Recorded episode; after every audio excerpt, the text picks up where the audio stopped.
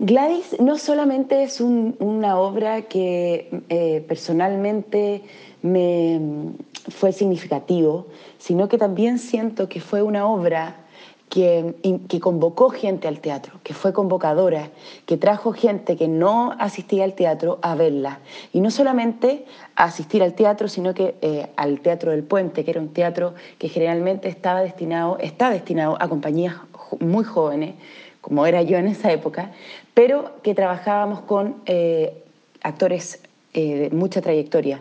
Por lo tanto, convocó no solamente público, sino que eh, atrajo al Teatro del Puente, que es un espacio muy relevante para la escena teatral de nuestro país. Por otra parte, Gladys puso un tema que era desconocido para la mayoría, que era todo el espectro TEA, que hizo que incluso muchas familias llegaran y dijeran, oh, o sea, eso es lo que mi hijo o mi hija tiene, o lo que mi tía tuvo, o lo que mi abuela, etc. Fue, además, puso en la discusión un, tema que era el trastorno del espectro autista eh, en, boca, en los medios, etc. No solamente Gladys, sino que estas cosas son como círculos... Eh, eh, que van atrayendo paralelamente eh, diarios y revistas empezaron a hablar del tema. Y lo otro, muy importante, que eh, a mí me ayudó mucho después como a poder em, abrirme camino en la escritura de diversas áreas, no solamente del teatro, sino generar proyectos de otros tipos. Y eso es súper bueno porque em, eh, se, van abriendo como caminos para otros lados. Y yo soy una mujer inquieta que me gusta no solamente quedarme pegada en una cosa, sino que todo lo que tenga que ver con la escritura, las palabras, la literatura, y etc. Me interesaba también de Gladys eh, eh, describir el universo conservador en el que vivimos nosotros, un, universo muy discriminatorio y muy dueño de la verdad. Y me interesaba retratar ese, ese, ese espacio social sin eh, ridiculizarlo, ni caracterizarlo, ni, sino que hacer un, lo más verídico posible defendiéndolos también, porque si no la obra se convierte como en un, como que yo le estoy diciendo al público lo que sentir. Y me parecía que también tenían un punto de vista que había que, eh, por lo menos, mostrar, aunque es evidente lo que yo pretendo con la obra pero me interesaba explicar ese universo conservador en donde siempre están tomando las decisiones por nosotros y, nada, pues, eh, eso, eso me importaba mucho.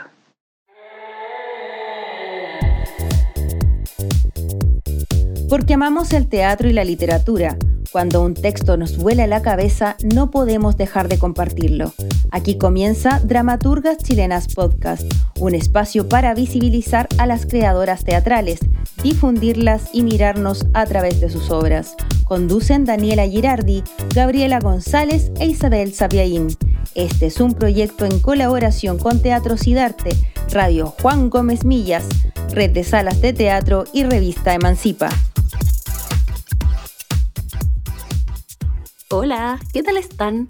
Bienvenidos y bienvenidas a un nuevo episodio de nuestro programa. Muchas gracias por estar ahí escuchando esta nueva conversación que como siempre versa acerca de los trabajos dramatúrgicos escritos por mujeres chilenas. Probablemente reconocieron la voz del inicio eh, de este episodio. Se trata de Elisa Zulueta, la dramaturga, la actriz, la directora de teatro, también guionista, eh, conductora de radio, muchas cosas, muy, multifacética Elisa, autora además de Gladys, una pieza muy importante para el teatro chileno que vamos a estar analizando y comentando el día de hoy. Isa querida, ¿qué tal estás con esta oportunidad de conversar acerca de este texto? Hola, eh, muy bien. Sí, eh, creo que va a ser una conversación entretenida, interesante. Gladys me pareció una obra también como entretenida y como creo que va, no sé, como picanando distintos hilitos para, para ir conversando y nos va sumergiendo como cada vez en un, en un mundo más oscuro, pese a que la obra no lo es. Es verdad. Dani, querida, ¿cómo estás? Bienvenida. Tú que viste Gladys hace poco, cuéntanos, ¿cómo estás para este episodio? Hola Gaby, hola Isa, hola a todos los que nos están escuchando. sí, tuve la suerte de poder ir a, este, a esta celebración de los 10 años de Gladys en el Teatro Oriente y fue, fue impresionante porque además que la vi antes de leer la obra. Así que eso también me ayudó. Eh, el texto es muy, o sea, es, tal cual la obra.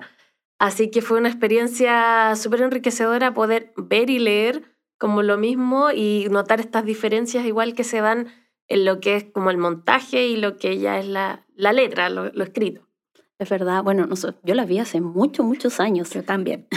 no sé si fuimos juntas, pero fue hace mucho tiempo. Quizás sí. Capaz que hayan ido juntas. Capaz que sí, sí, es verdad. Eh, bueno, está interesante esa relectura 10 años después de una obra que concitó mucho interés del público. Antes de comenzar este episodio, queremos agradecer nuevamente y contarles que estamos nuevamente grabando en el estudio de radio de la Universidad Alberto Hurtado. Ellos gentilmente nos han facilitado este espacio para colaborar con nuestro proyecto, así que siempre que podamos lo vamos a mencionar porque eh, para nosotros es fundamental poder grabar juntas en un estudio de radio, así es más chacoteada la cosa. y aparte extrañaba tenerla cerquita. y suena mejor, no hay perritos, no hay guagua, no hay motos, todo aquello que había cuando grabábamos cada una desde su casa. Comencemos, chicas. Partamos entonces con lo que corresponde. Dejo con ustedes a Elisa Zulueta.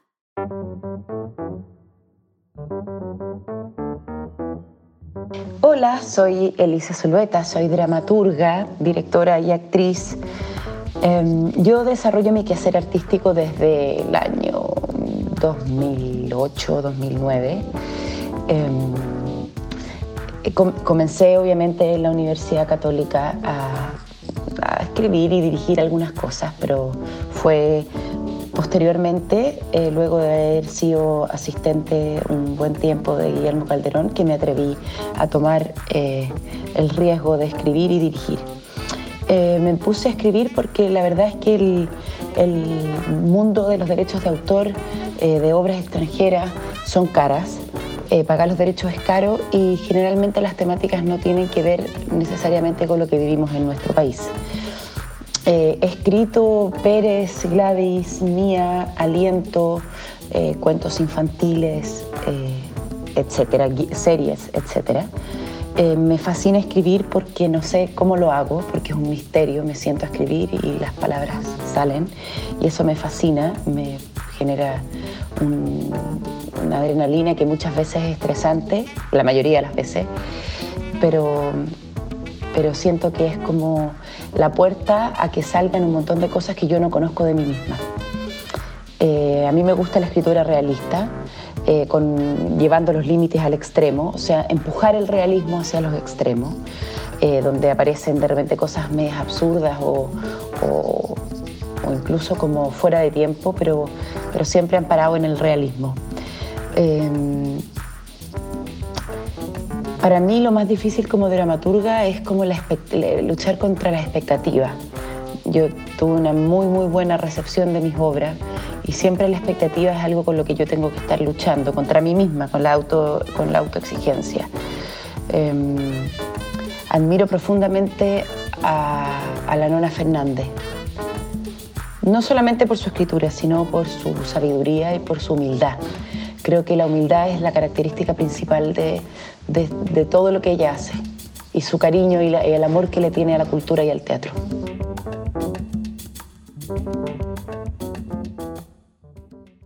Luego de escuchar a Elisa Zulueta, Isa querida, contémosles a quienes nos están escuchando de qué va Gladys, porque eh, recordemos que hace un tiempo cercano se repuso la obra, pero fueron solo dos o tres funciones, entonces es probable que muchas de las personas que nos están escuchando no conozcan eh, la obra o quizás solo la conozcan de nombre. Bueno, Gladys, como bien decía ahí la, dramaturga y también como decía la Dani recién, es una obra tradicional, realista. Ahí ella se interesa por, por esa búsqueda del realismo, en donde uno va a ver la obra y si tiene la oportunidad de leerla, como la, la tuvimos nosotras, puede ir eh, notando eh, cómo se da como esa, mm, esa puesta en escena que es similar a este texto, que tiene personajes definidos, que tiene un conflicto que se va revelando poco a poco y que produce que algunos personajes en un momento de la obra empiecen a enterarse de cosas, como que tengan ese, ese momento de revelación.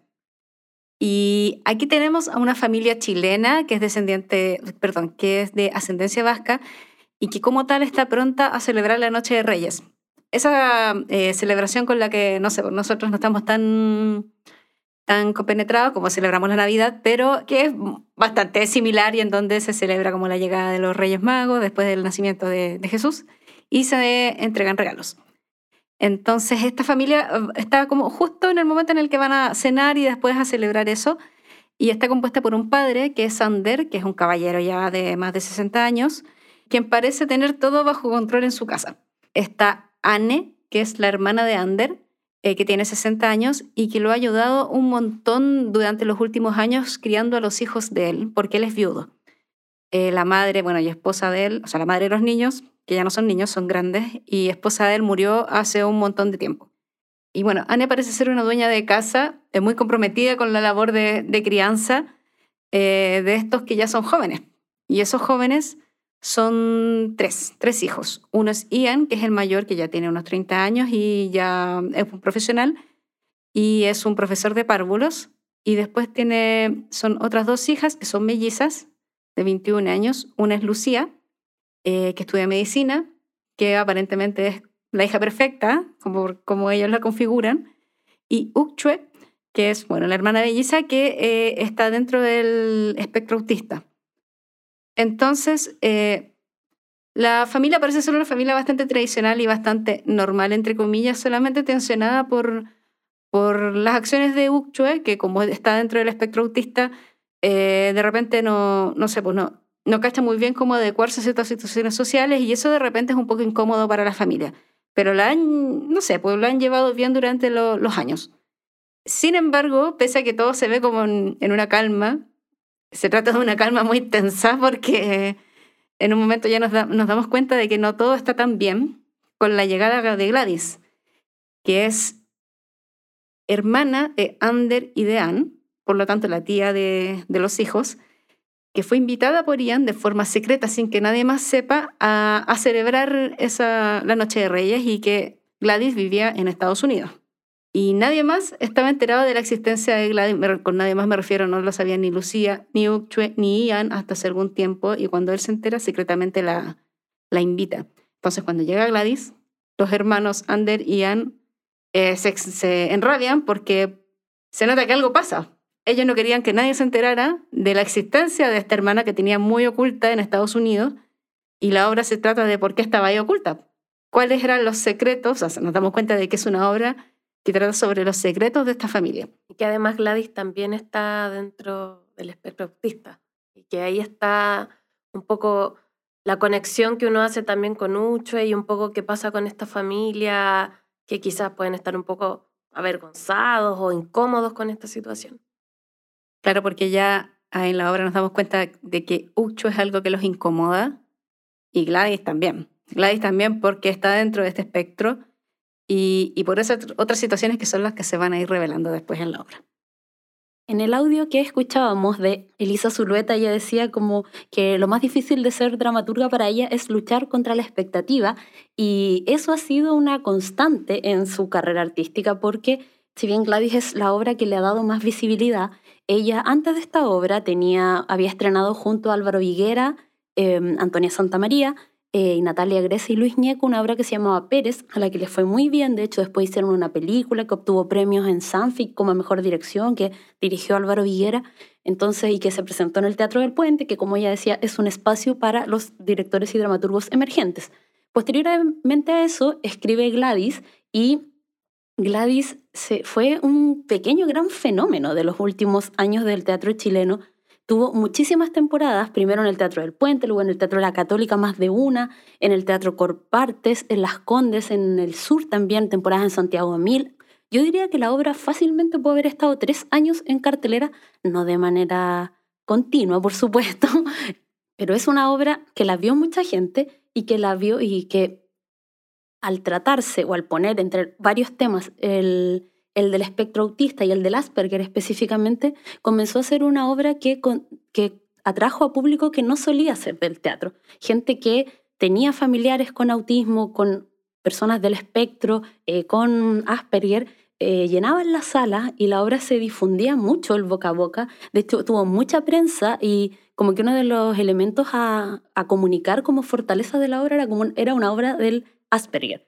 Eh, que eso ya lo vamos a discutir nosotras probablemente, pero es una obra que puso a Lisa Zulueta en un lugar como de muchísima visibilidad y también de muchísima presión, porque Lisa también empezó a salir en la televisión, porque ella es actriz de televisión. Entonces, Gladys había generado tanta visibilidad, tantos comentarios, había llenado tantas salas de teatro, que había mucha expectativa de lo que ella volviera a escribir, de la próxima obra que estrenara. Y ella estrenó, pero se tardó, estrenó una obra que se llamaba Mía, que em, tiene que ver con el trasplante de órganos, pero a la que no le fue tan bien, pero ella un poco luego de eso se distancia de la dramaturgia justamente como por resistir a esta presión de ser como la dramaturga del momento y qué más nos va, con qué más nos va a sorprender Elisa Zulueta, eh, y se distancia y su siguiente obra es bastante posterior. Entonces, eso que mencionaba tiene mucho eh, de razón. Su dramaturgia ha tenido que ver mucho con las expectativas puestas sobre qué otro trabajo va a presentar a propósito de estos dos primeros a los que les fue muy bien. Creo, Gaby, que eh, es súper complejo para una persona joven o con su ópera prima o, en este caso que es la segunda, pero cuando llevas pocos trabajos y que le van tan bien después superar lo bien que le fue a esto y lo hemos visto en casos de, no sé, de escritores, de directores de cine. Me acuerdo de Medusa, que Jimena Carrera también decía que había generado tanto revuelo y tantos comentarios y tantos premios eh, que ella después como que estaba aterrada, así como, ¿qué voy a hacer después de haber llegado como a ese nivel? Es que eso, como que empezáis al tiro arriba y después como tú dices, ¿qué pasa? Así como, ¿y qué pasa si lo, lo que hago a continuación no está a la misma altura? No sé, como que no me van a pescar tanto, no tengo tanto valor, no sé. Así que creo que debe ser muy complejo. Me pongo un poco en el lugar de Lisa y siento que quizás estas cosas se ven un poco reflejadas en el personaje de Lucía dentro de la obra. Es verdad. Bueno, y solo para complementar aquello que decía, según algunos sitios web que mostraron la obra, eh, más de 50.000 personas vieron Gladys, que eso es un montón en periodos, insisto, no continuos, como con temporadas más o menos acotadas, pero eh, durante más, un tiempo bastante más largo del que suelen tener las obras.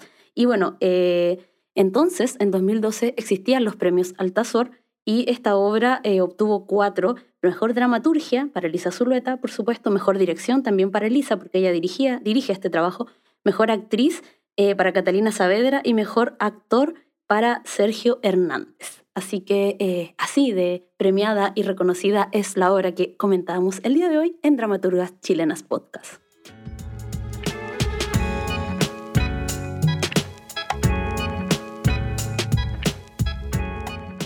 Gladys surge eh, de, seguir eh, el camino de, del análisis y de la revisión de la familia como como muestra pequeña de una sociedad, o sea, como la micro muestra de lo macro, em, quería hablar de la, de la, como la de, la discriminación que vivimos, viven y viviremos eh, en este país. Somos un país de mucho bullying y, y de estar siempre como chaqueteando y además de hacerme em, de hacer visible una parte de nuestra historia que fue discriminatoria, por decirlo menos.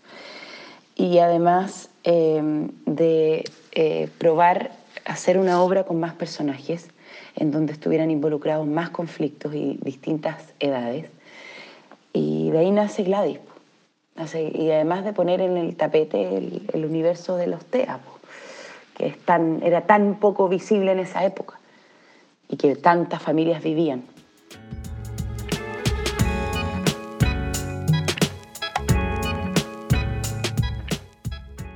Bueno, acabamos de escuchar eh, a Elisa Zuleta contándonos sobre el origen de esta obra Gladys y aquí ella como que dejó varias cosas. Por una parte de la familia, habló del bullying, no solo el bullying en el sentido de, ese acoso escolar, sino en el sentido de, estar molestando al otro por cómo es. Eh, de la historia también, que vamos a estar revisando, me refiero como a la historia de Chile eh, y de la visibilización de las personas con TEA. Eh, y dentro de eso creo que eh, creo yo que la familia es como un eje súper importante en la obra, y la idea de que se mantienen cosas ocultas. Y llama mucho, creo que la atención como el lugar preponderante que ha tenido la familia como institución dentro de muchas obras que hemos estado leyendo aquí, como en este tiempo que llevamos haciendo el podcast, que no sé, que, que impresionante cómo, cómo es eso algo, es, es algo que nos está rondando mucho en la dramaturgia chilena, me imagino que no solo la dramaturgia, pero creo que es algo ahí que, que hay que tener anotado. Y al respecto quería rescatar una, mm, una cita de Elisa de una entrevista y también algo que ella mencionaba aquí, esto de la familia como pequeña muestra de la sociedad. Ella dice que la familia es una realidad que convoca y que también refleja vicios, que debe ser de los grupos más viciados porque es un vínculo del cual no puedes escapar y eso hace que todas las relaciones se vicien a la larga. Y aquí creo que en Gladys tenemos relaciones justamente muy, muy sucias que, se van que parecen estar eh, súper bien, pero en el fondo están muy, muy manoseadas y muy ensuciadas por, por, por, sus miembros y sobre todo por los miembros más viejos, que en este caso vienen a ser Ander y, Anne. Y, y, en esta familia, eh, Gladys viene a ser eso que, ellos han mantenido oculto en primera instancia. Y la idea es ver por qué. Y lo que sucedió es que cuando eran jóvenes, Gladys, por supuesto, como, como tenía Asperger, era alguien a quien le costaba demasiado tener relaciones sociales, tener relaciones de amistad, de hecho no las tenía, y empieza a tener una amiga en la universidad, una amiga que, que dice, ya hagamos un trabajo juntas. Y esa amiga se quedó a dormir eh, una noche en casa de Gladys, una noche en que ellas tenían que hacer un trabajo, y esta amiga durmió en la cama con Gladys y, la, bueno, y sucedió, se da como un una situación en la que Anne entra así como intempestivamente a la pieza y encuentra a esta amiga desnuda durmiendo y a Gladys desnuda, o sea, no, no desnuda, estaba durmiendo también. Y bueno, ella ahí se pasa un rollo y se supone que las vio besándose y armó toda una situación como... ¿Les pegó? Sí, además les pegó y, y las otras estaban durmiendo. Entonces ella eh, se pasa ahí como, bueno, ese rollo, tiene ese rollo también muy lesbofóbico y muy homofóbico que se va develando después en otras situaciones de la obra y arma todo un, no sé, una bataola por esto que en realidad no era real porque Gladys además lo niega, como lo niega y Gladys es, alguien que no miente por lo demás. Esta amiga después le revela a Gladys que en realidad al parecer ella había, se había, había, no sé, ideado ir a su casa para investigar al padre de Gladys, que también es el padre de Ander y de Anne, y le cuenta que en realidad el padre eh, de ellos tres había estado involucrado en, en lo que a todas luces son crímenes de derechos humanos durante la dictadura y en realidad estuvo encargado de destruir documentos que incriminaban a, a ciertas personas. Entonces, tenemos ahí dos cosas. Por una parte, a la familia ya le molesta eh, que ella esté dentro del espectro autista. Le molesta también este posible como lesbianismo que en realidad le molesta a Anne, que es la persona como más homofóbica de la obra, y también está... Eh, también, le, también le molesta a Ander, porque él dice en un momento como que, está que no iba a permitir que pervirtiera a sus hijos, o algo así le dice. Solo que creo que ella como que le lo dice más. Sí, como lo dice más, lo muestra más. Es que ese personaje es más efusiva para, para comentar. es que Ander eh, como que habla poco y se mm. refiere muy poco a las cosas, a diferencia de Anne, que a medida que avanza la noche se va soltando mientras, a medida que va tomando más alcohol y ya llega un momento en que lo tira todo afuera sin ningún filtro. Claro, porque cuando llega Gladys eh, se produce toda esa situación tensa y Anne empieza como a tomar, a tomar y de ahí ya empieza a, se le suelta la lengua. Bueno, entonces está como estos odios y estos secretos, pero además está este otro secreto del que Gladys se entera y la familia decide como enviarla a Estados Unidos y la, es como que la mandan para allá y la olvidan para siempre, porque además se corría el peligro de que ella hablara sin quererlo porque es una persona que no, guarda secretos, digamos. Sí, Isa, quizás sea bueno eh, aclarar que las personas con eh, trastorno espectro autista o Asperger, que me parece que es lo que, bueno, que está dentro del espectro autista, no tienen ese filtro para poder ocultar ciertas cosas. Entonces, o para mentir. Claro, están suelen decir todo lo, que, piensan. y lo que saben. Entonces, es por esa razón que Gladys no puede mentir. No es como que ella no quiera mentir, sino que por su condición era un peligro porque podía contar esta información y, entre muchas comillas, poner en riesgo a la familia. Claro, pero a mí me parece que a ella les viene súper bien para deshacerse de esta persona que les, que les molesta tanto. Yo creo que lo más interesante, o por lo menos lo que a mí más me llamó la atención de la obra, es como este clima que se va dando de mm, como, como de suspenso que logra Elisa, porque al principio tenemos esta familia que al parece ser como una familia común y corriente, no perfecta, porque eso no existe, pero una familia común y corriente que está celebrando, eh, en este caso, la Noche de Reyes, pero a medida que avanza la noche, nos damos cuenta que hay muchas cosas dando vuelta en esta familia, no solamente por el personaje de Gladys, que además viene a representar un quiebre dentro como de esta celebración, sino que también eh, Elisa va manejando como, como que va tirando pistas de ciertos conflictos como que están dormidos en esta familia, como que siempre están latentes ahí, pero nunca se enfrentan directamente. Entonces tenemos que eh, Anne molesta a Ian por una supuesta homosexualidad, tenemos, no sé, como em, esta relación un poco extraña entre los hermanos, como de Ander y Anne, eh, que no quieren hablar de la, de la esposa fallecida de, de Ander, em, este favoritismo que tienen con, la, con Lucía, como queriendo decir que ella es perfecta básicamente porque no, no está enferma de nada, digamos, no tiene ningún trastorno. Entonces, no sé, son varios como las situaciones que van ocurriendo acá y, mm, y siento que Elisa juega mucho con estas como ambigüedades para, más que nada porque te quiere entender cómo, cómo es esta familia y qué pasa dentro de este núcleo donde nada se enfrenta finalmente, nada se discute, nada se habla, es como ya, pasemos rápido, hagamos las cosas y, y así como que está todo bien, pero en verdad no está todo bien. No está nada bien. No está nada bien y es como una constante omisión del pasado, como que nada se enfrenta en esta familia. Está todo solapado ahí como... Sí, y ahí como que, que ay, resultaba como incómodo leer, como pensar, pensaba en el personaje de Lucía, que está como, es la más asombrada de todos con que haya llegado Gladys, porque bueno, los, digamos, los más grandes la conocen, por supuesto. Uxue está como está como en, en, su volada de que ella quiere cantar. Sí, todo, toda la obra quiere cantar porque ha preparado una canción especial para la Noche de Reyes, que finalmente es una canción para Gladys.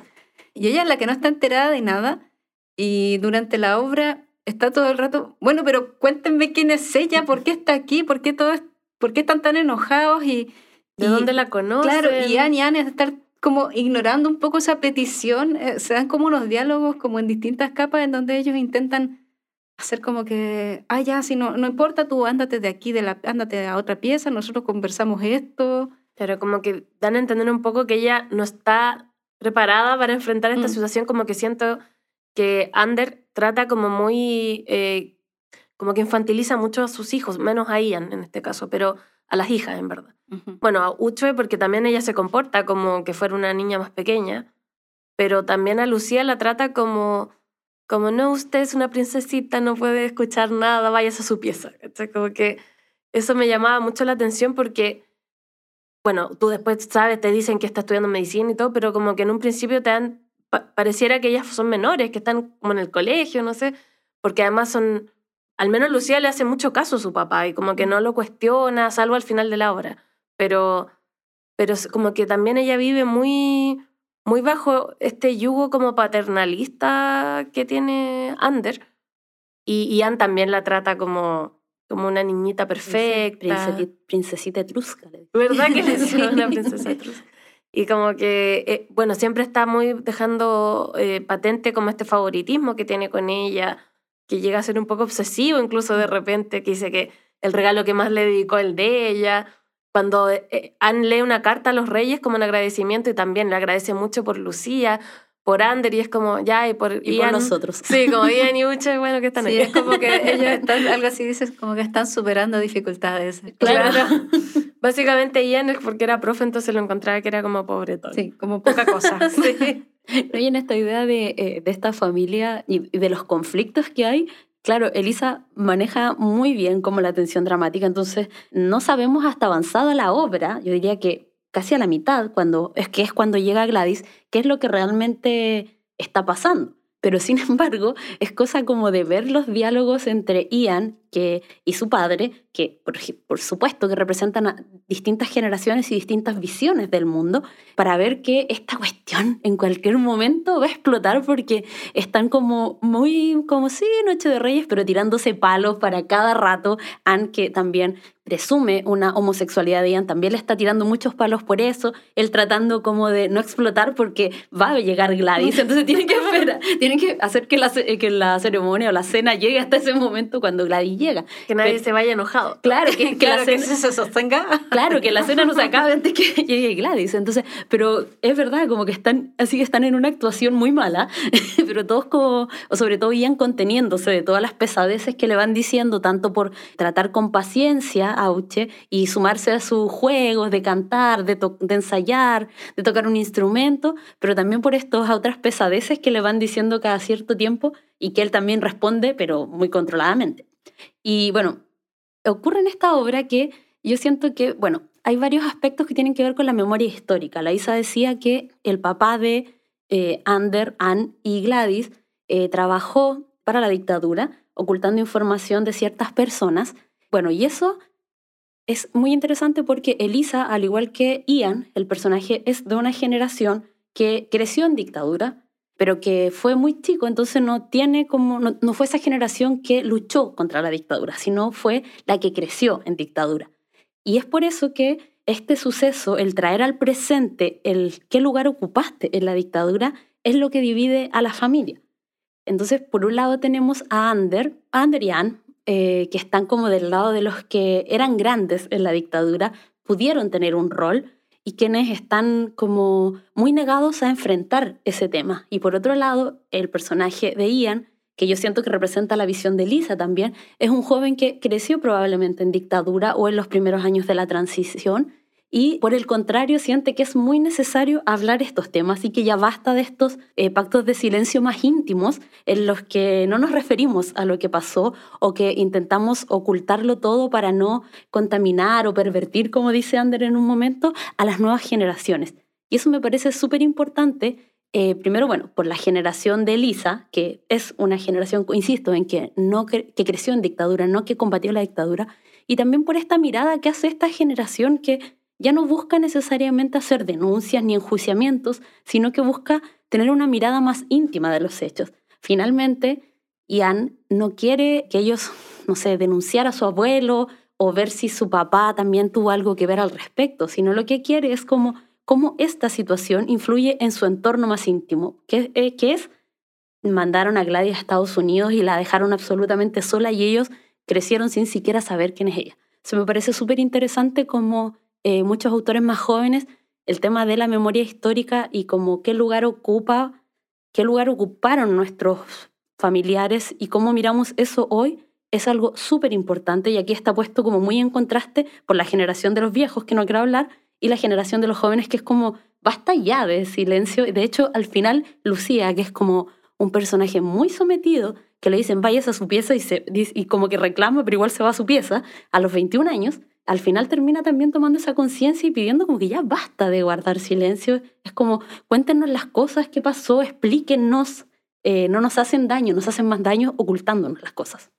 Sí, también ella reclama este como basta de endiosar a este padre, que al final lo era todo para ella, que terminó siendo como su Dios, le decía ella, o, más que Dios, no sé, porque realmente Lucía, como que la palabra de su padre era lo que era le creía, le hacía caso, era como su guía al final. Pero creo que me parece súper interesante el juego que se hace acá en, en, Gladys porque tiene que ver con lo que estabas comentando, Gaby, con la dictadura, el tema de los secretos, ocultar, no hablar las cosas, que fue algo que pasó en nuestro país, que creo que lo comentamos en algún momento, el tema de, de como de la transición, digamos, de post-dictadura, que también había toda esta idea de, de callar para avanzar, de no hablar de lo que pasó, de no empecemos de nuevo con el tema de, las torturas, no sé, hay que... Dar vuelta a la página. Claro, hay que avanzar porque esto nos hace daño como país. Y claro, al final, a la larga, esto termina haciendo más daño porque está oculto, pero todo el mundo sabe que está ahí. Es como tener como la mugre debajo de la alfombra, como se dice. Entonces creo que en la obra esto se trata de, una forma como, bueno, que tiene que ver con la familia, pero que también refleja esto del país, además con lo del abuelo de, los hijos, también tuvo que ver con ocultar información relevante como sobre vejámenes de la dictadura. Entonces, quería leer un pedacito muy corto, que es un ensayo que, que es sobre la obra Gladys, y creo que lo explica mejor, que dice, Gladys reabre heridas que se quieren ocultar bajo un manto de felicidad familiar. El regreso de exiliados a Chile y de otras formas de recuerdo reabre heridas que nunca fueron sanadas en un país que se ha esforzado en olvidar. Básicamente eso, como estamos tan, o estuvimos tan así como eh, obcecados por olvidar, por dejar esto atrás, por, por volver a ser un Chile en democracia, que todas estas cosas quedaron un poco olvidadas, ocultas, porque siempre es más fácil no enfrentar las cosas, no conversar sobre ellas, no hablar, como no, no ver a, la cara como la fealdad o la bestialidad de cosas que ocurrieron acá. Sí, y tomando eso que decías de Lucía, Dani, creo que, bueno, este personaje que se nos presenta como incluso medio insignificante al comienzo, eh, que solo, es, o sea, en los primeros minutos es como para contar cómo está, para ir a buscar a Uche. Eh, Uche, y perdón, perdón mi vasco. Em, eh, ella va como teniendo como un crecimiento, una transformación a medida que pasa la obra, y yo diría que es como la gran víctima o, la, el, único personaje como que tiene una toma de conciencia cabal, porque Ian algo sospecha eh, y además tiene muy mala relación con Anne y con Ander, o sea, hay algo ahí que, que no estaba bien, o sea, hay una cierta desilusión, sin embargo ponen a Lucía como en el otro lugar, que es como quien eh, confía, o sea, compara a su papá con Dios, ese nivel, eh, y es ella la que se siente más defraudada al final cuando se conoce toda la verdad, eh, porque ha habido como una pérdida, no sé si de la inocencia, pero como de la fe, como a través de su papá, que era como lo máximo, es como que ella pierde como un poco la fe en la humanidad, porque si su padre, a quien ella admiraba tanto, fue capaz de mentirle, y además como de realizar esto que fue mandar a su tía contra su voluntad a Estados Unidos, porque eso es, o sea, a Gladys ella dice que Ander la invitó a irse a Estados Unidos. Sí. Entonces... Eh, no, pero además no solo como de invitarla a irse, o sea, como echarla, sino que además omitirla en la historia familiar. Porque podrían igual haber hablado de ella, quizás decir que, que vive afuera y que, no sé, por X razón no quiere volver a Chile, pero además la omitieron como que ella no existía en la familia. No había otra hermana. Sí, es como que rompieron relaciones por completo porque no hay cartas, no se hablaban por teléfono. No habían fotos de Gladys. Nunca le comentaron a él. E, el nombre Gladys no decía nada para ellos.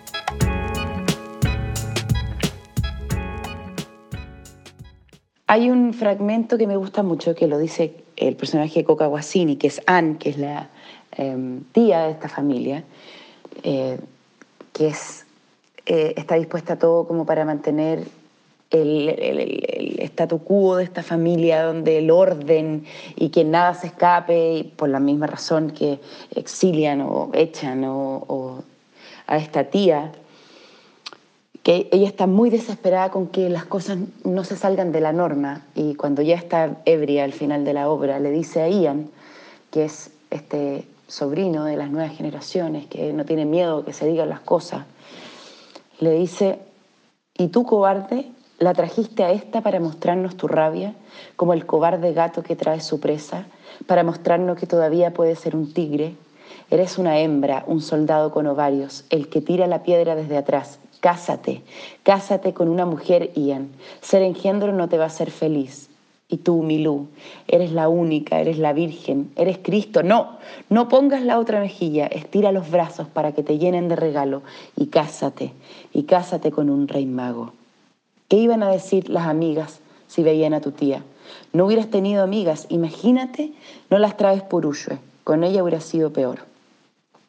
Y hay otro texto eh, que le dice también a, a, a Ian, que es una réplica, él le dice, tú pudiste tener tu vida, Anne Yo te di la infancia infeliz de los cuentos, la de los padres buenos. Te di noches con beso de buenas noches. Te escondí los huevos y te los escondí demasiado que ni hoy los encuentras.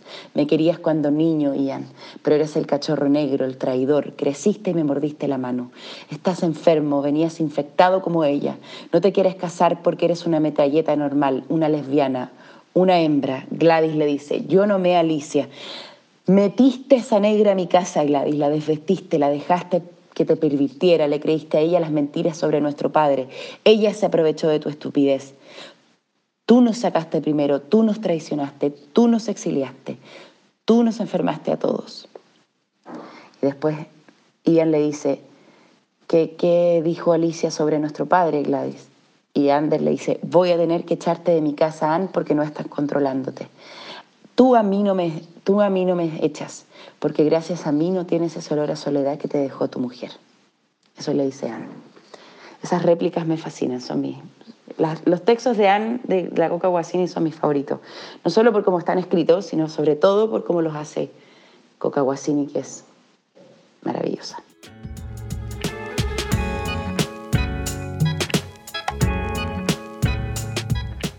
Estábamos escuchando a Elisa Zulueta que compartió con nosotras su parte favorita o sus partes favoritas de Gladys. Y wow, sí, yo que la vi recién y la tengo fresca en la memoria, puedo decir que Coca Guasini, sí, es tremenda, tremenda. El personaje de Ana además es muy complejo y ella, no sé, lo hace con una maestría, pero no sé, e-, ese diálogo que lee al final cuando le dice como que lo salvó de, el olor a del olor a soledad que te dejó tu mujer. Ah, eso es como directo al corazón, como que le tiró como un cuchillo, así como, como, como que se quejó por todas las cosas que tenían, eh, porque encuentra que todos son muy mal agradecidos con ella, además, que, que sacrificó un poco su vida, no sé... Eh, Criando a los hijos de su hermano. Claro, como su vida, no sé, de tener un esposo o familia, lo que sea que ella quería para su vida eh, claro, por estar ayudando a su hermano, tampoco sabemos si a ella le pidieron o no. Bueno, el tema es que sí, me, me encantó las partes que eligió Elisa. No sé qué, a ustedes qué les parece. Encuentro que es como demoledora esa última frase de Anne. Ander no se paró más en la obra después de eso. Sí, como que lanzó con metralleta en todos los comentarios. No, dejó a títere con cabeza, como sí, Anne es la que se manda los, comentarios más insidiosos de todos. Es como que. Es la villana ella. Sí, es la villana. Sí, es la villana. sí. Bueno, y como lo que estamos conversando y que tiene que ver con, con, esta, esta villanesa de, de Anne. Em, bueno, no sé qué, qué piensan ustedes, pero bueno, la familia generalmente se toma como un lugar seguro donde uno se puede sentir acogido, querido, entendido, apoyado, no sé, em, un lugar seguro, yo diría. Pero vemos que en esta familia es todo lo contrario. Acá se produce esa contradicción de que esta, este lugar seguro termina convirtiéndose en un lugar muy violento, como donde todo el mundo se dice cosas, bueno, esto también a partir del quiebre que produce Gladys, porque al principio nadie se estaba diciendo nada. No, pero igual se estaban diciendo cosas Ian y sí, sí, y Ander pero, un poquito así como disfrazados. claro, por abajo, porque además quedan a entender que en todas las celebraciones de Noche de Reyes siempre queda la caga. Sí. Como en otras, como que de repente hablan, ¿se acuerdan que el año pasado, no sé... La canción de Uchue, no sé qué había pasado el año pasado. Que, como que los dejó a todos peinados para atrás, no sabemos por qué.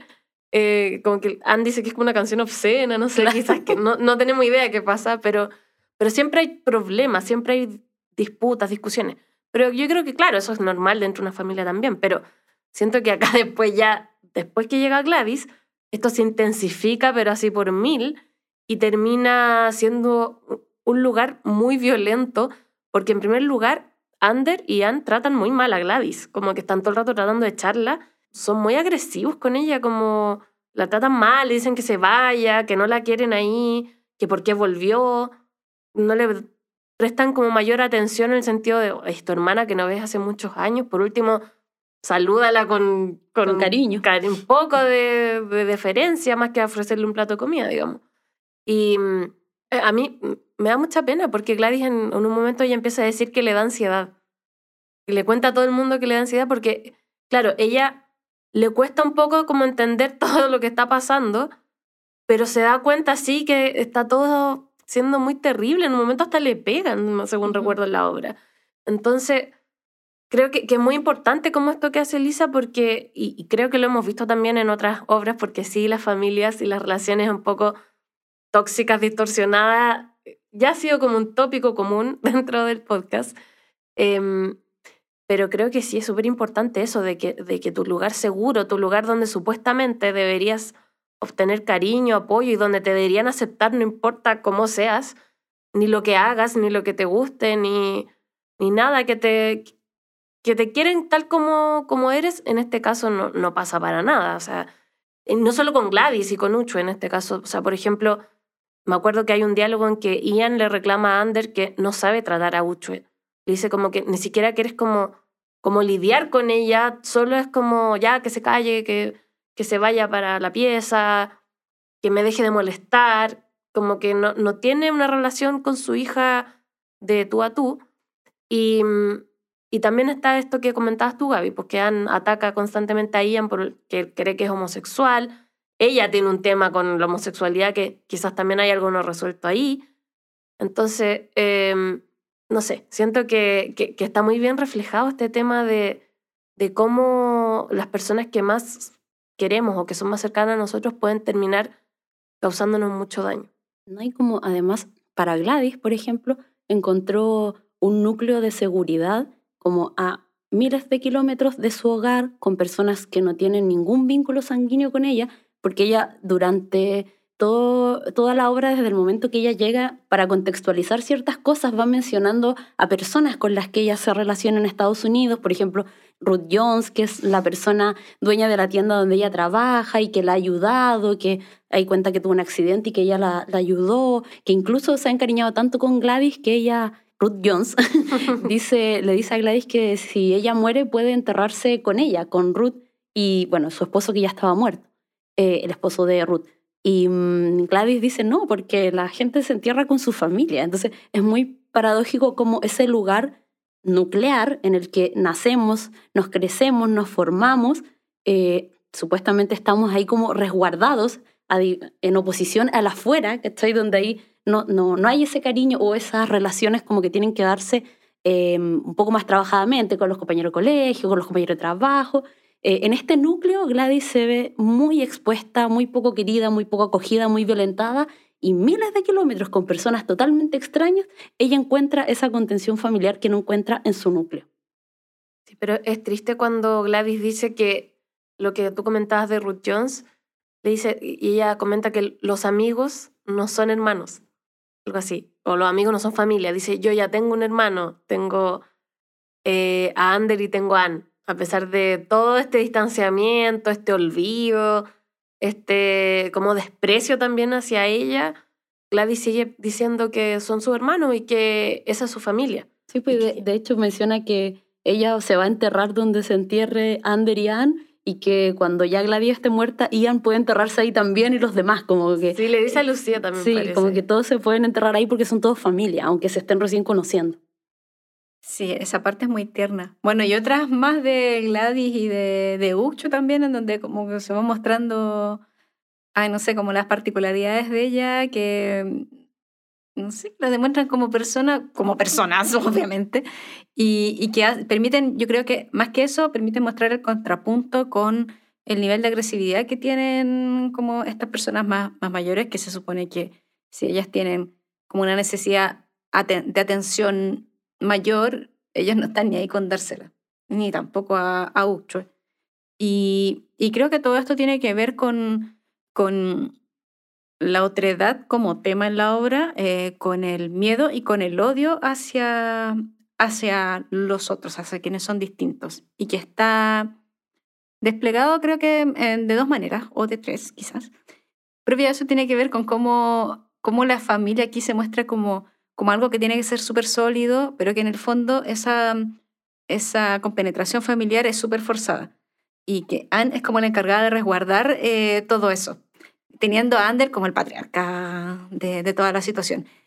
Y para que eso funcione bien, todo tiene que ser normal, entre muchas comillas. Y la normalidad es lo que les gusta, pues lo que le gusta sobre todo a Anne. Entonces, todo lo que se salga y que de esa norma eh, viene a hacer algo para, para odiar y para que tenerle miedo, como justamente el, el Asperger de, de, la sobrina y, y de la, mm, ¿cómo se llama? de la hermana, perdón. Porque vienen a hacer aquello que, que resulta un disruptor ahí y que lo, los exaspera. Como por, por, el, por un lado y tenemos como esa, esa, esa diferencia. Y también que esa diferencia se da en que ellas no, no, pues no se saben adecuar a ciertas situaciones sociales, por ejemplo, cuando eh, Ucho quiere cantar todo el rato, cuando Gladys eh, se da unos rodeos gigantes para, para poder eh, conversar de cierto tema, ella tiene que hablar de los temas que a ella le interesa, que son en general eh, los animales en el mm. zoológico, porque ella trabaja en uno. Y pero finalmente igual llega a través de todo ese rodeo a su tema, pero todo eso les molesta a la familia. Y llama mucho la atención aquí que el odio que Anne tiene que en muchas partes, ya cuando está muy ebria, eh, nombra a Gladys como si fuera una enferma, enferma en un sentido muy peyorativo, y también la compara con animales. En una parte dice que Gladys es vulgar, es un cerdo que debería estar encerrado con todas las vacas, los monos asexuados, inmorales y las serpientes de las que ella habla. A mí, como todas esas cosas, no sé, me golpearon caleta. Y también, como este odio hacia la otra edad, también tiene que ver con la homosexualidad y, no sé, y el lesbianismo y en realidad como toda persona de la comunidad LGBT, eh, porque a ella le molesta mucho Ian eh, y le tira, como ustedes decían, pues muchos palos sobre una supuesta homosexualidad que él, él como que no ataja, en realidad creo que no le interesa como hacerse problema por eso, pero a ella sí le incomoda mucho la situación y le incomoda más aún que él sea profesor de párvulos, como pensando que además es una profesión muy femenina, entre comillas, porque siempre son, en general, las tías son, son tías, hay muy pocos tíos, y como que a ella eso le choquea más. De hecho, en un momento como que se lanza un comentario así, incluso insinuando algo, una conducta como media pedófila, que le dice como a nosotros no nos gusta sacar la caquita ajena como a ti, una cosa así muy desagradable y muy gratuita. Es como no solo em, eh, cuestionando eh, la sexualidad de Ian, que insistimos, en la obra no, se menciona. Es no como, o sea, no, no hay nada que nos haga creer que sí, más que los comentarios maliciosos de Anne, pero en esa, en esa frase yo siento que igual ahí tira como, o sea, como esta idea de que además le gustan los niños, y es como, solo porque no está como, porque es como, porque no es, eh, bueno, porque eligió una profesión muy, muy femenina, en el sentido de que son más las mujeres que estudian esa carrera que los hombres, eh, y también porque no se ha casado. Como mm. que esas dos cosas para ella son como terribles. Terribles. Tiene 30 años y no se ha casado. Oye, qué atroz. Y, y, dentro de todo esto que ella tiene, como que tiene un rollo ahí con la raza. Bueno, que también tiene que ver con su racismo, que lo deja entrever en algunas partes, como hace unos comentarios muy racistas contra inmigrantes. Y con la raza y con la idea de sangre, porque en una parte le dice que eso se hereda y se refiere a como a la supuesta homosexualidad, el lesbianismo, pero lo conecta además con el trastorno del espectro autista. Dice como, en esta familia se hereda. Y a Ander le dice, ¿quién justo para ti, hermano? ¿Quién justo esta casa confusa? Sangre de quizás dónde. De sus padres, ¿de dónde va Sí, yo también, como hermana de, Gladys, sí. como que Anne sería muy patriota, muy rechazo. todo el rato, todo el rato. por supuesto. Anne estaría ahí la primera en en decir así como esta constitución permisiva, sin leerse la la dictadura gay. Para sería lo peor. Sí. Oiga, pero además, y esto es muy aparte, pero quería comentarle porque cuando vi la obra, yo al principio pensé que Anne era la esposa de Ander. Ay, sí. No sé si a ustedes les pasó. Son como Pimpinela. Es como sorpresa que son hermanos. Sí, como me estáis ¿Me estáis? Ah, me estáis con sí, hermano, sí es verdad. Entonces, claro, al principio obviamente uno no sabe, ve cómo esta familia y todo. Y después cuando empiezan a hablar de una mamá Manuela, que era cuando estaba Uchue quiere decorar el árbol como lo había hecho su mamá fallecida, entonces que ella tenía una foto del arbolito, como que dije, ya, mamá Manuela será como la abuela, eh, como que eh, me costó mucho ubicar. Y de repente, claro, cuando empiezan a hablar de que ella es la tía, yo dije, ¿qué está pasando? Si trata a Ander como que fuera su marido. No es como que se estén besuqueando ni nada, pero, pero la forma, sí, la forma que ellos tienen parecen un matrimonio. Como las relaciones que se dan entre ellos dos. Y en un momento, Gladys, cuando, porque ella siempre habla de los animales del zoológico, como decías tú, Isa, porque trabaja ahí, y es como una forma que ella tiene de darse a entender también de las cosas. Habla de los pandas, de, de las llenas, empieza a hablar en un momento, y en un momento habla de unos monos que dice que se relacionan entre sí, como los familiares se relacionan entre sí a través del sexo. Y como que dice eso, y dije, ¿estará hablando de Ander y de, y de Anne? Así como que algo quiso decir, como algo está... Bueno, como ya comentábamos, Elisa lanza ciertas cosas, pero como que nunca, nunca las devela completamente. Como el único gran secreto que se devela es el tema de Gladys. Como esa noche. que claro, sabe más adelante? Claro, no sabemos qué está. cada, noche de Reyes. Cada noche de Reyes había un una, una revelación de esa envergadura. claro, pero en la obra, al menos ese es como el gran secreto y que también queda un poco en la nebulosa en el sentido de que, como que está la versión de Gladys y está la versión de Anne. Por lo tanto, también ahí tampoco sabemos exactamente lo que pasó, si, realmente se besaron o se estaban besando, si realmente fue por eso o porque aprovecharon esa instancia para poder echar a Gladys, no sabemos. Pero a eso voy, como que siento que, no sé, quedaba como esa sensación un poco extrañita de Anne, no sé, quería comentarlo porque a mí me perturbó mucho. Al leerla así era como al principio, es como, ah, ya, son esposos, ah, no, pues son hermanos. Después dije, ay, son cuñados como que me di muchas vueltas para, para al final corroborar, ah, sí, son hermanos, qué raro. Pero es peso que no hay como tampoco una insinuación de algo incestuoso, como, como esas cosas se confunden a propósito y que en esa confusión yo creo que ahí, sí, por la dramaturga, no sé, pues quiere decir algo, no sé, como de estos lazos familiares súper extraños también. No tengo certezas, pero tampoco dudas. Tal cual. bueno, además otro tema muy importante eh, en esta obra tiene que ver con el tema del trastorno espectro autista que padecen Gladys y Uchue. Y durante, yo lo comentaba al comienzo que cuando esta obra se difundió era como la obra que trata sobre el Asperger. Y yo encuentro que es muy injusto porque creo que eh, el Asperger es una estrategia que usa Lisa para poder hablar de esta idea de los secretos en la familia. ¿Y por qué digo que es una estrategia? Porque las personas con Asperger, con trastorno espectro autista, o sea, más generalmente, tienen, como decíamos, esa incapacidad de filtrar de discernir, como dice Ucho en una parte de la obra, qué es lo que puedo decir, qué es lo que puedo contar y qué es lo que no, lo que me debo guardar. Ese filtro social que supuestamente vamos adquiriendo todos a medida que vamos creciendo, ellas no los, no los tienen. Entonces está como esta figura de las personas, Ucho y Gladys, que no pueden guardar secretos, que no pueden filtrar nada, que no pueden mentir, en oposición a Ander y Anne, que no padecen trastorno espectro autista y son quienes han guardado una cantidad de secretos muy grandes, porque como decíamos recién, um, un poco de broma, pero es como estamos en una noche de Reyes.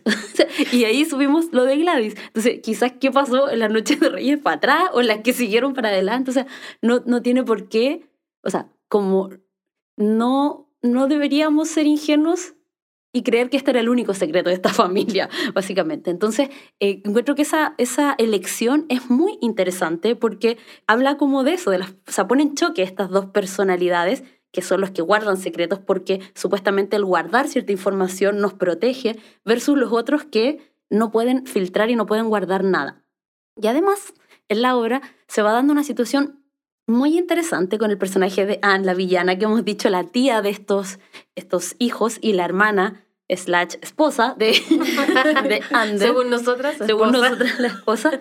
Es que ella, eh, que es como la encargada de mantener este statu quo, este orden, esta normalidad, a medida que va avanzando la obra, se va liberando de estos filtros. Primero, bueno, porque está muy incómoda con Uche, que quiere cantar y que grite que solo quiere cantar, con Ian que le dice eh, cosas así como palos que le tira y ella le responde, con esta tensión también entre Ander e Ian, el padre e hijo, eh, y luego ya con la llegada de Gladys que se termina de descomponer y con la, con la situación en que se le obliga o que se siente obligada a contar por qué se fue Gladys, que...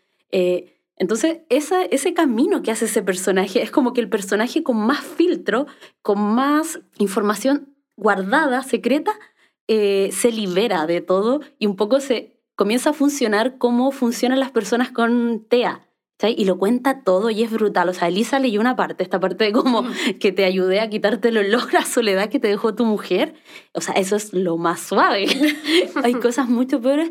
Y ella, me gusta mucho eso, que el personaje quede sin ningún filtro y que se muestre así como la maldad pura en el sentido, pero en el sentido muy humano también, como que no es la villana, así que es solo una villana, sino que eh, va mostrando que ella siente que nadie ha sido agradecido con ella por lo que ella hizo, que ni Ander le ha dado los suficientes agradecimientos, que los hijos, cuando ya le exigen que les cuente la verdad, cuando se sabe por qué echaron a Gladys, ellos también se toman una posición confrontacional respecto a la decisión de ellos. Entonces, ella también se muestra que un poco entregó su vida o que pudo tener una vida mejor, pero quiso ayudar a su hermano por anda a saber tú qué cosa.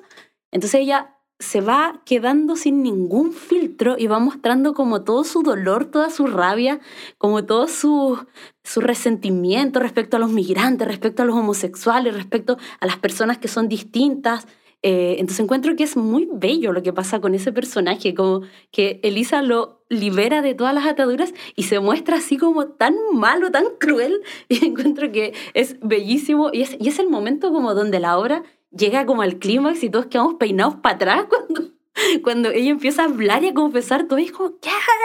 Es el mejor tiene tanto veneno, Y además, Ander como que está muy para la cagada porque como que dice, Anne, deja de tomar, Ann, Vaya a ducharse. Sí, date una ducha, Ann, te voy a sacar de mi casa si no te callas, ¿cachai? Como que está muy, él sigue compuesto, como en este, como en este eh, lugar inamovible del silencio, y claro, y ve que Ann se le arranca como todo, y, y, bueno, y al final eso es lo que provoca también toda la, como el clímax en, en, la obra, porque gracias a ella también vamos sabiendo qué es lo que está pasando, o qué, o qué es lo que pasó en, en la familia. Sí, además Ander yo creo que está, bueno, está como más eh, resistente pese a como a la situación, que la situación ha quedado en evidencia. Yo creo que básicamente por Lucía, porque él como que si había alguien que lo quería, que lo respetaba, que lo idolatraba era ella. Entonces, como que Ander, con todo lo, lo que cuenta Anne, queda muy expuesto. Entonces sabe que ha perdido el respeto de su hija, que es además su hija favorita,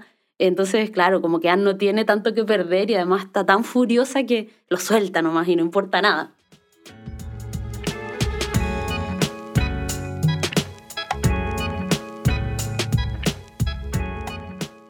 Actualmente estoy trabajando en, escritura, en escritura de cuento infantil, en escritura de series y eh, preparando dos obras de teatro, una familiar y una eh, para eh, mayores de 15.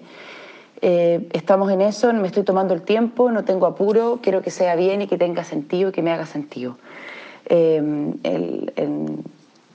siempre actuando, por cierto, estoy ensayando una obra, La gata sobre el tejado, de Tennessee Williams, que también hice la adaptación ahí. Eh, estoy haciendo podcast con Paloma Salas, en donde también ahí escribimos un poco, aunque es por, más improvisación. Y siempre eh, escribir en el marco de las relaciones, más que escribir sobre un hecho puntual, importante y hacerme cargo de un periodo histórico, siempre hablo de las relaciones humanas y las relaciones humanas siempre están, eh, se condicen con el contexto en el que están. Por lo tanto, uno puede hablar sobre las relaciones humanas y además estar hablando sobre un periodo de la historia de Chile, de, la sociedad, de las, de las culturas, etcétera. Así es que siempre en el marco del realismo y las relaciones eh, psicológicas.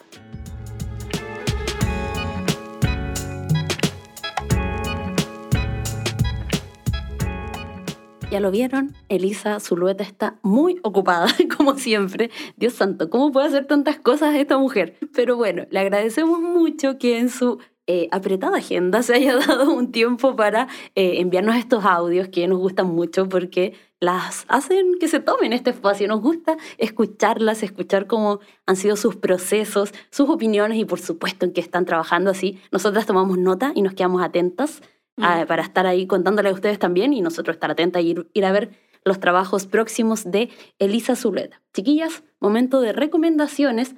Dani Girardi, cuéntanos, ¿qué nos vas a sugerir el día de hoy?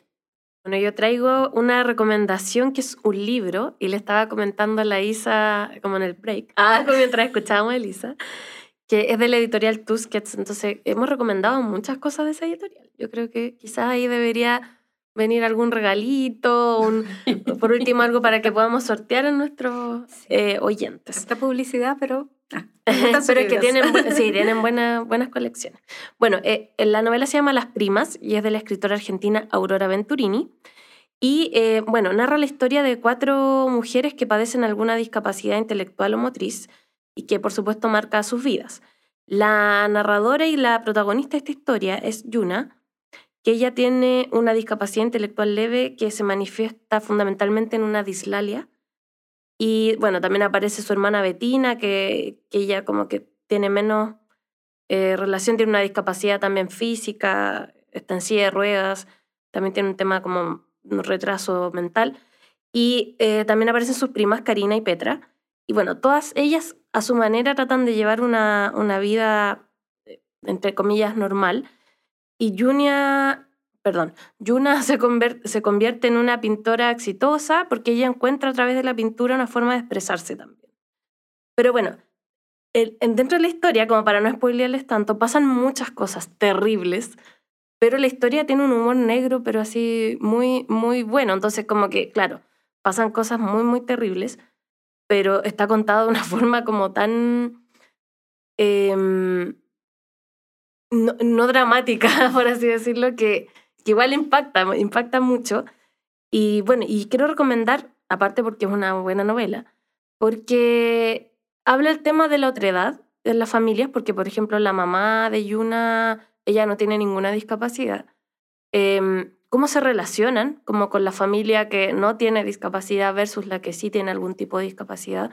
Pero también porque es una familia llena de secretos que también eh, están muy regidas por el silencio, por las cosas que no se dicen. Incluso, de hecho, en la novela pasan cosas que tampoco te las dicen así igual que Elisa, como que la, un poco como que devela algo solapadamente, pero, pero no está tan explícito. Entonces, por eso quiero recomendar, hice como esta conexión con Gladys.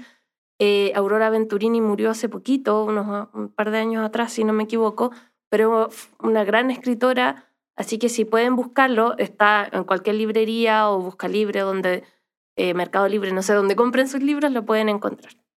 Perfecto. Isa querida, ¿qué nos vas a sugerir tú?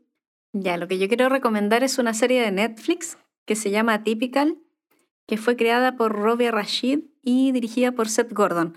Y es una serie de drama, pero ahí que tiene como sus, tintes como más, más hilarantes de repente, más livianos, aunque tampoco es tan liviana, pese a que lo pueda parecer a veces.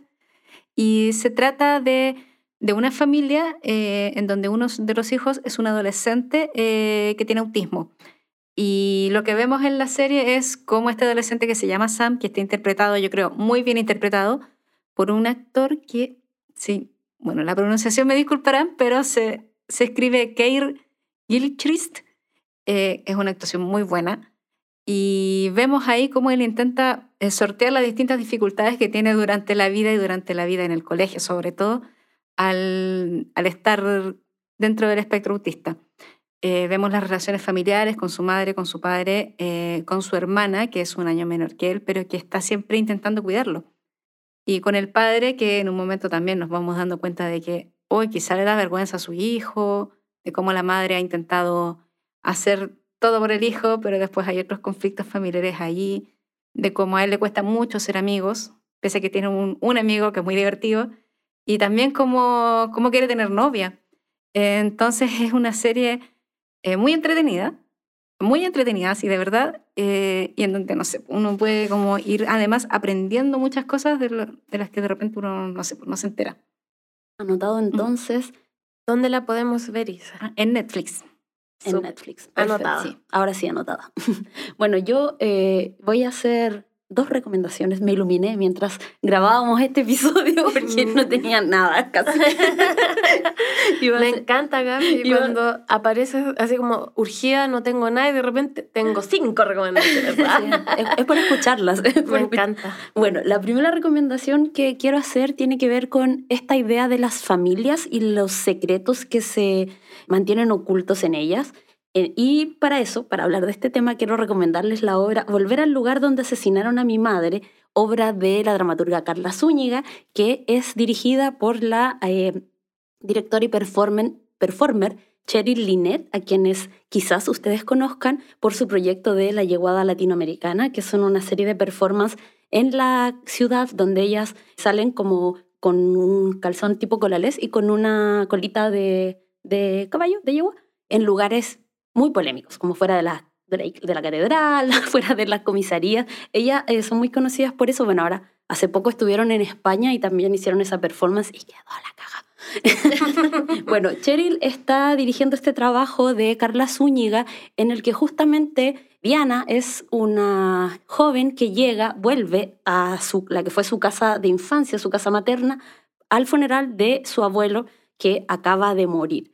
Y la llegada de ella, al igual que la llegada de Gladys, perturba todo el resto de la familia porque sabemos que ella viene por temas pendientes. Ah, eh, muy tempranamente en la obra nos cuentan que ella quiere volver al lugar donde murió su madre y que ella tiene sospechas de que su madre no se suicidó, sino que la mataron. La obra además es muy interesante eh, la visualidad que le da Cheryl que, eh, bueno, ella es performer y trabaja mucho el tema del cuerpo, entonces el cuerpo aquí es muy importante. Hay una cosa también como ritual, de rituales de mujeres también muy importante, incluso de sadomasoquismo, diría yo, bien, bien interesante, y va a estar en cartelera nuevamente en octubre de este año en el Teatro Mori. Así que si no la han visto, pueden ir a verla. Nosotros la vimos con la Dani, la Dani la vio dos veces, de hecho. No, eh, no, la vi solo una vez. Quería ir a verla de nuevo, pero no alcancé. Ah, perfecto. Bueno, yo la vi dos veces. Ahora me voy a anotar. Me anoto para octubre porque la he recomendado harto. Estoy confundiendo, a ti como Sí, bueno, nos mimetizamos a veces. Fui yo la que la dos veces. bueno, eh, volver al lugar donde asesinaron a mi madre, entonces, de Carla Zúñiga, dirigida por Cheryl Linet, en octubre en el Teatro Mori. Y eh, Lisa Zulueta lo mencionaba, ella es una mujer a quien la escritura la convoca muchísimo, entonces no solo escribe dramaturgia. Así que si ustedes tienen a pequeñitos cerca, les recomiendo que puedan leer el libro ¿Por qué no puedo ser un perrito? de autoría de Lisa Zulueta, que está inspirado en su hija y en sus perros, porque Elisa tiene dos perros que son muy de redes sociales. Yo sé mucho de esos perros. también son famosos. Son famosos también. eh, que tiene que ver con una historia de su hija, que su hija en un momento se empezó a comportar como se comportaban los perros. Entonces como que se rascaba, hacía cosas así. Entonces la historia es básicamente de una niña que se pregunta por qué no puede ser un perrito. Es muy bello, está ilustrado muy bonito e incluso tiene una canción que eh, la hizo, bueno, la cantaba Jani Dueñas y musicalizada por Pablo y la. Entonces también pueden encontrar ahí, pero el libro eh, fue editado por Weathers, es un libro muy bonito, muy eh, interesante para los más pequeños de la casa. Sí, para que no sea todo tan terrible con los secretos y las mentiras y las traiciones. Sí, así que ahí también pueden ver la pluma de Lisa Zulueta en otra faceta más familiar, público-infantil. Está muy bonito ese libro. Bueno, chiquillas, llegamos al fin de este episodio. No puedo creerlo. Se pasó volando. Muchas gracias, chiquillas. No, gracias a ti, Gaby. gracias a ustedes que están al otro lado que están escuchando. y nada, pues los dejamos cordialmente invitados para reencontrarnos la próxima semana. Que esté muy bien. Chao, chao.